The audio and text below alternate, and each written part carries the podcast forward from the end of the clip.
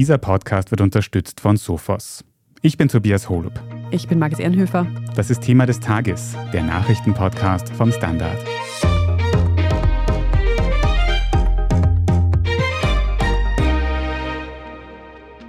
Wer während der Corona-Pandemie gegen neu aufgestellte Regeln verstoßen hat, musste zum Teil eine Geldstrafe zahlen. Jetzt könnten solche Strafen aber bald zurückbezahlt werden. Das fordert zumindest die schwarz-blaue Landesregierung in Niederösterreich und hat dazu jetzt auch einen konkreten Plan vorgestellt. Wir schauen uns heute an, wer von diesem sogenannten Corona-Fonds profitiert und ob eine Rückzahlung von Strafen rechtlich überhaupt möglich ist. Max Steppern, du bist Redakteur in der Standard Innenpolitik-Redaktion und du kommst direkt aus St. Pölten zu uns ins Podcast-Studio geflogen, denn dort hat heute die niederösterreichische Landesregierung den sogenannten Corona-Fonds vorgestellt. Kannst du uns kurz zusammenfassen, um was geht es da eigentlich? Ja, die Landesregierung will mit dem Fonds jede Menschen entschädigen, die in oder durch die Pandemie Schaden genommen haben. Also so ist quasi, sag ich mal, der Übersatz über den Corona-Fonds durch die Pandemie Schaden genommen? Das ist jetzt noch sehr breit formuliert. Wer soll da konkret entschädigt werden? Was sind die Voraussetzungen? Also die Details stehen jetzt noch nicht ganz fest. Das soll dann erst nach der Landtagssitzung am 25. Mai auch wirklich klar werden. Konkret soll es aber eben Geld für Familien geben, die etwa für ihre Kinder Nachhilfe oder andere Beratungsleistungen in Anspruch genommen haben. Finanziert werden sollen auch Menschen, die etwa Therapien in Anspruch genommen haben, etwa wegen psychischen Erkrankungen, die durch die Pandemie entstanden sind. Und dann ist natürlich der Hauptpunkt, sage ich mal, der auch recht umstritten war, eben die Rückzahlung von Covid-Strafen, die verfassungswidrig waren. Es sind also verschiedene Aspekte, die es hier gibt. Kann man das schon irgendwie einordnen oder haben die Landeshauptfrau und ihr Stellvertreter schon preisgegeben, welche Beträge da im Spiel sind? Also ganz konkret weiß man es tatsächlich nur bei der Rückzahlung von den Covid-Strafen. Das soll ca. 0,7 Prozent des ganzen Corona-Fonds ausmachen. Das sind dann rund 200.000 Euro. Und es soll dann auch genau die Strafe in der Höhe ausgezahlt werden, die die Person auch bezahlt hat. Und laut den aktuellen Informationen der Bezirkshauptmannschaften wird es sich hier um etwa 700 Strafen handeln, die zurückbezahlt werden können das einen Umfang in etwa von 200.000 Euro umfassen wird. Das heißt, wirklich nur ein ganz kleiner Teil, 0,7 Prozent des gesamten Corona-Fonds. Du hast jetzt schon so ein bisschen die Verhältnisse da gesagt. Wie groß ist dieser Corona-Fonds also insgesamt? Wie viel Geld wird da in die Hand genommen? Also insgesamt gibt es für den Fonds 31,3 Millionen Euro. Davon sollen 30 Millionen Euro aus dem Landesbudget stammen und 1,3 Millionen sollen von eingenommenen Strafzahlungen verwendet werden. Diese Rückzahlungen, die wurden ja im Vorfeld von Juristinnen auch kritisiert, dass eben diese Rückzahlungen rechtlich problematisch sind. Kannst du da diese Kritik, die es hier gegeben hat, zusammenfassen? Also du hast das eh schon angesprochen, es gab vor allem Kritik von Verfassungsjuristen im Vorfeld. Also die Argumentation, wenn eine Behörde eine Strafe verhängt und diese auch nicht beeinsprucht wird, dann wird sie rechtskräftig und kann auch im Nachhinein gar nicht aufgehoben werden es kann auch nicht aufgehoben werden, die Strafe, wenn sich das Gesetz ändert. Also eine Änderung ist immer für die Zukunft vorgesehen. Es ist zum Beispiel das Beispiel genannt worden, wird jetzt Tempo 160 auf der Autobahn umgesetzt, kann ich auch nicht alle Strafen zurückzahlen, wenn jemand 150 gefahren ist, obwohl nur 130 erlaubt war. Und trotz dieser Kritik kommt jetzt eben dieser Corona-Fonds auch zu einem Teil mit diesen Strafrückzahlungen. Wie geht also die niederösterreichische Landesregierung mit dieser Kritik jetzt um? Also bei der Umsetzung des Fonds war tatsächlich auch der Finanzlandesrat Ludwig Schleritzko inkludiert. Dieser soll innerhalb der Regierung verhandelt haben, beziehungsweise dafür gesorgt haben, dass es auch tatsächlich finanziell regelkonform abläuft, zum Beispiel nach den Kriterien des Bundesrechnungshofes also dass diese Kriterien auch erfüllt werden. Und die Landeshauptfrau hat auch öfter betont, dass es viele Rechtsgutachten in der Vorbereitung gegeben haben soll. Und ja, die Regierung gibt sich da sehr sicher, dass das auch rechtskonform ist. Dass dieser Corona-Fonds, wie wir es auch schon gehört haben, allen Prüfungen standhalten wird, rechtlicher Natur wie äh, politischer Natur, und es hier keine Angriffspunkte geben kann, dass hier irgendetwas nicht gepasst hätte. Auch wenn sich die Regierung sicher ist, könnte es da zu rechtlichen Folgen kommen bei diesem Fonds? Also zuerst muss der Fonds natürlich durch den Landtag, was nicht besonders schwierig wird, weil natürlich ÖVP und FPÖ eine Mehrheit im Landtag haben. Verstößt der Fonds dann Tatsächlich aber eben gegen rechtliche Vorschriften kann sich zum Beispiel der Rechnungshof einschalten und verstößt davor auch gegen die Verfassung, kann auch immer der VfGH dieses Gesetz auch aufheben. Und du hast es gerade schon angesprochen, aber kannst du noch mal ganz kurz klarstellen, wann soll jetzt das Gesetz beschlossen werden und wann könnte das alles dann konkret in Kraft treten? Also der Plan ist, dass am 25. Mai das Gesetz im Landtag vorgestellt wird und dass dann die Abgeordneten auch den Beschluss fassen. Und dann soll das Ressort von Christoph Luiser, der dafür zuständig ist, intensiv daran arbeiten, eben, dass die Details bekannt werden, der technische Ablauf von den Personen, die auch die Mittel bekommen, welche Anträge braucht es da. Und ja, und dann soll es auch die ersten Auszahlungen noch vor dem Sommer geben. Das heißt, es können sich dann noch ein paar Details ändern. Wir werden auch in den nächsten Wochen noch weiter berichten und sehr gespannt schauen, wie das eben auch rechtlich weitergeht. Wir werden aber gleich auch noch darüber reden, welche anderen Maßnahmen abseits von diesen Strafrückzahlungen noch geplant sind im Detail und was da politisch dahinter steckt, hinter dieser ganzen Geschichte. Wir sind gleich wieder da. Oftmals laufen Cyberangriffe heutzutage unter dem Radar traditioneller IT-Sicherheitslösungen. Threat Hunter entdecken diese verborgenen Angriffe, indem sie verdächtige Aktivitäten und Anomalien analysieren. Da nur wenige Organisationen die richtigen Tools, Mitarbeiter und Prozesse haben, um sich proaktiv vor solchen Bedrohungen zu schützen, bietet Sophos einen Managed Detection and Response Service, kurz MDR. Mehr Infos unter www.sophos.de/mdr. Wie viel Geld macht eigentlich glücklich? Werde ich mit Daytrading reich? Und ist jetzt der richtige Zeitpunkt, um in China zu investieren? Das und mehr sehen wir uns in der neuen Staffel vom Standard-Podcast Lohnt sich das an? Wir, das sind Davina Brumbauer, Alexander Amon und Michael Wendisch. Gemeinsam mit Expertinnen und Experten fragen wir uns, wie ein Pyramidenspiel funktioniert, was eigentlich ein Baby kostet und ob es sich lohnt, in eine Steueroase auszuwandern. Lohnt sich das? Der Standard-Podcast über Geld findet ihr jeden Dienstag auf allen gängigen Podcast-Plattformen. Max, du hast es vorhin schon erwähnt, diese Strafrückzahlungen sind eigentlich nur ein kleiner Teil von diesem Corona-Fonds. Kannst du noch mal genauer aufschlüsseln, was für andere Maßnahmen sind denn da jetzt noch geplant? Also wie schon vorher genannt, es soll vor allem auch um Therapien geben, die Personen in Anspruch genommen haben, etwa wegen psychischen Erkrankungen aber nicht nur psychisch, es soll auch um gesundheitliche Erkrankungen geben. Da ist ÖVP und FPÖ auch schon konkret geworden, also zum Beispiel Erkrankungen durch Corona selbst, Long-Covid. Dann eben psychische Erkrankungen, die durch die Corona-Maßnahmen entstanden sind, eben im Lockdown, vielleicht, ich sag mal, Einsamkeit oder Depressionen. Und was die FPÖ besonders betont hat, natürlich auch gesundheitliche Schäden, die durch die Impfung entstanden sind was es dann abseits dieser ganzen, sage ich mal, Therapien und Erkrankungen gibt. Es sollen auch Sportvereine gefördert werden, eben um diesem Bewegungsmangel, der durch die Pandemie entstanden ist, auch entgegenzuwirken, um eben die Kinder oder beziehungsweise Jugendlichen auch wieder, sage ich mal, ins Vereinsleben aufzunehmen.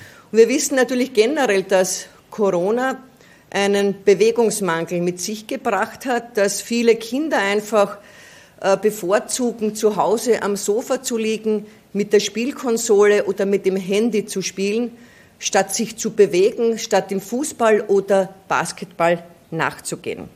Und um das jetzt nochmal festzuhalten, wie genau da die Beträge aussehen und auch wie die Menschen zu ihrem Geld dann tatsächlich kommen, das steht alles noch nicht fest. Das steht leider noch nicht fest. Die Details sollen dann eben nach der Landtagssitzung am 25. Mai bekannt werden. Auf jeden Fall wird auch das noch sehr interessant, was dann die genauen Voraussetzungen sind, um dieses Geld ausgezahlt zu bekommen.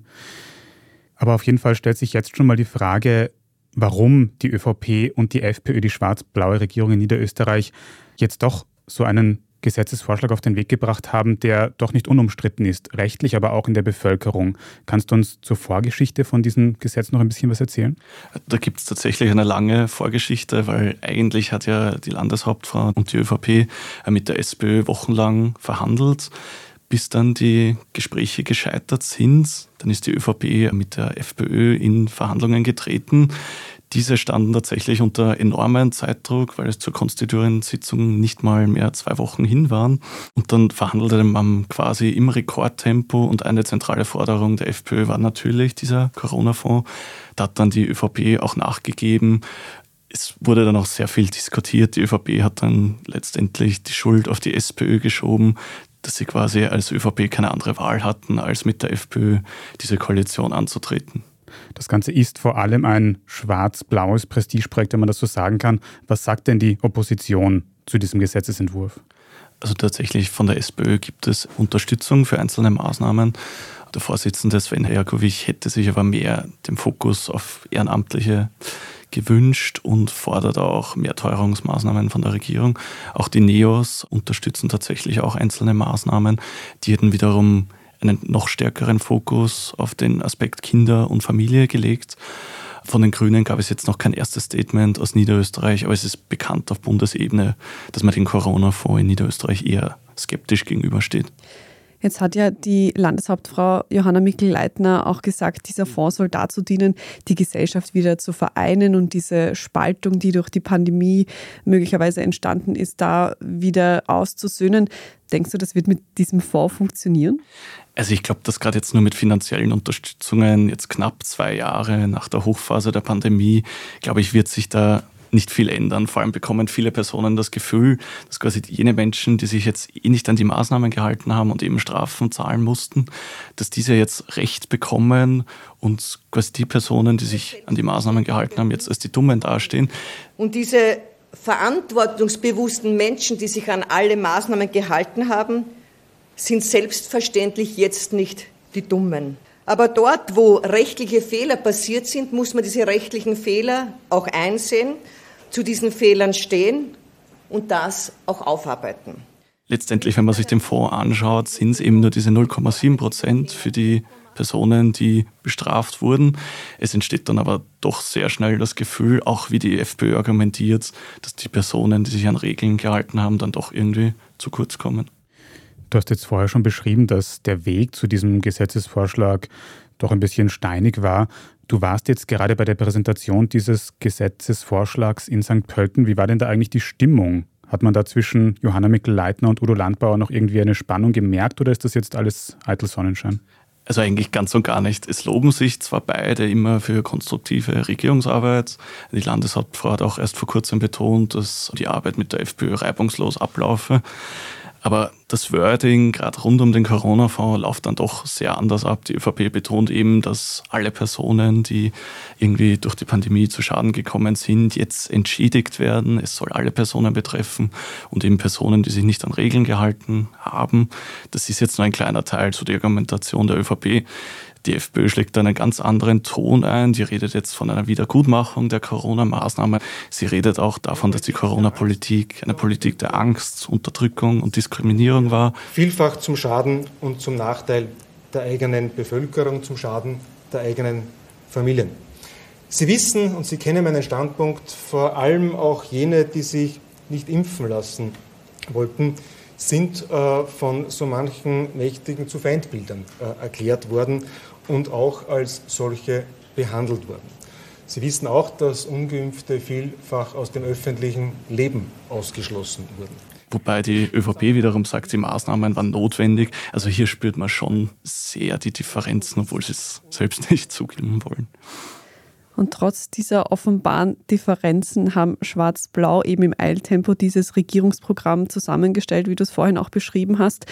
Ist dieser Corona-Fonds jetzt eigentlich das erste Vorhaben, das tatsächlich umgesetzt wird?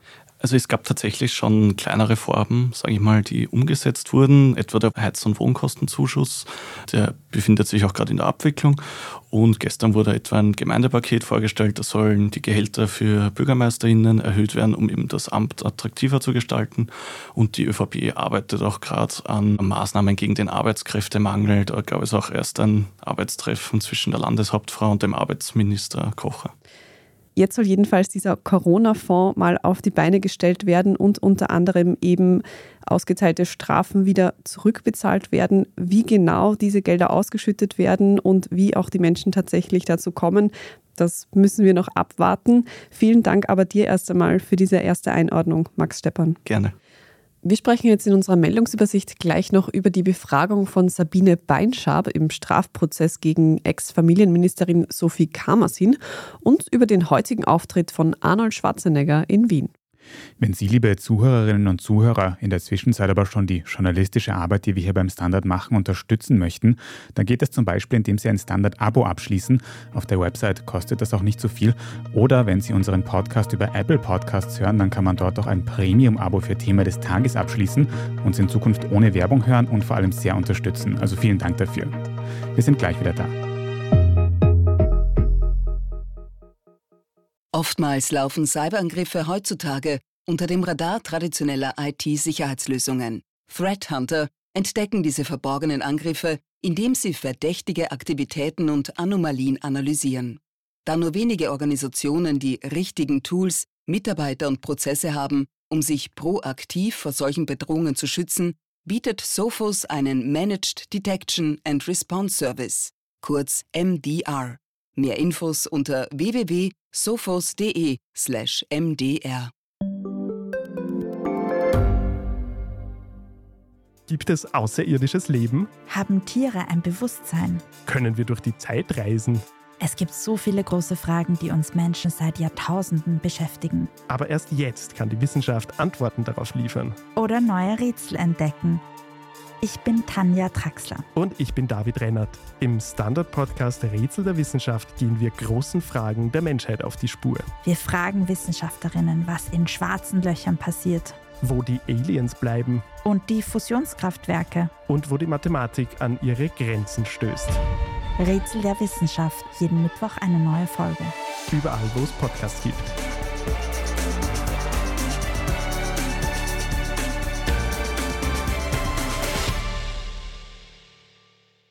Und hier ist, was Sie heute sonst noch wissen müssen. Erstens.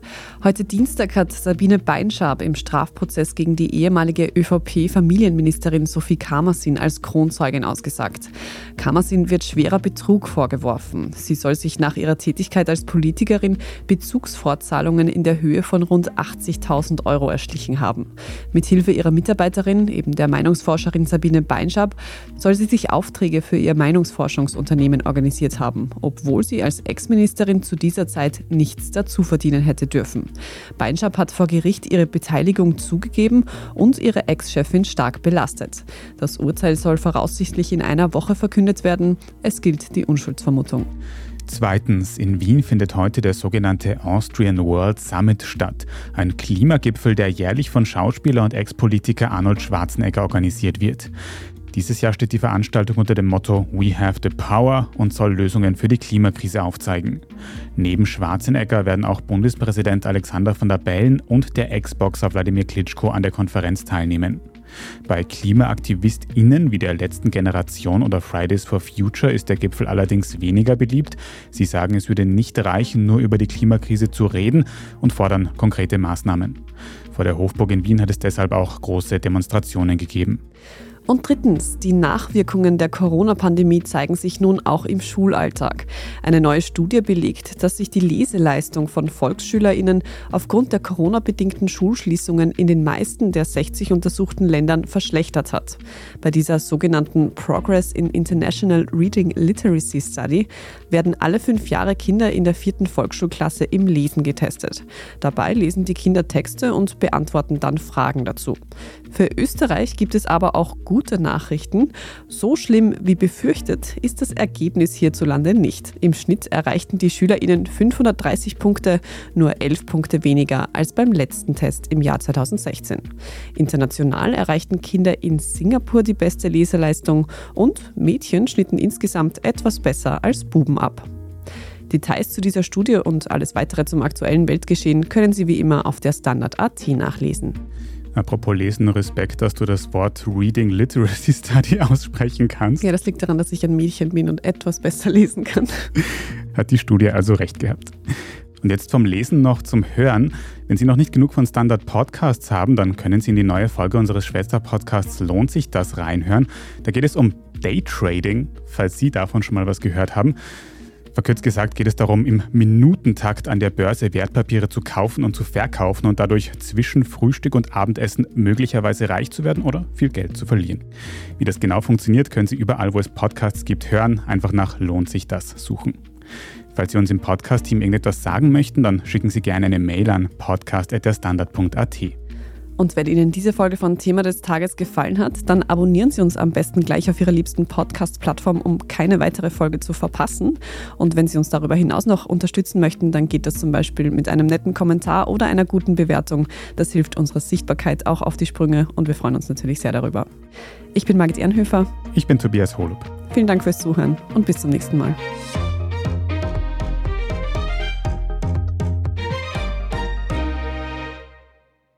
Oftmals laufen Cyberangriffe heutzutage unter dem Radar traditioneller IT-Sicherheitslösungen. Threat Hunter entdecken diese verborgenen Angriffe, indem sie verdächtige Aktivitäten und Anomalien analysieren. Da nur wenige Organisationen die richtigen Tools, Mitarbeiter und Prozesse haben, um sich proaktiv vor solchen Bedrohungen zu schützen, bietet Sophos einen Managed Detection and Response Service, kurz MDR. Mehr Infos unter www.sophos.de/mdr.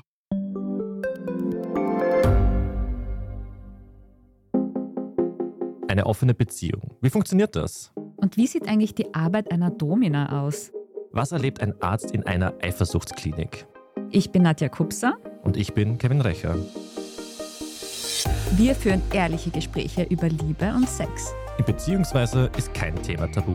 Jeden zweiten Samstag eine neue Folge. Überall, wo es Podcasts gibt.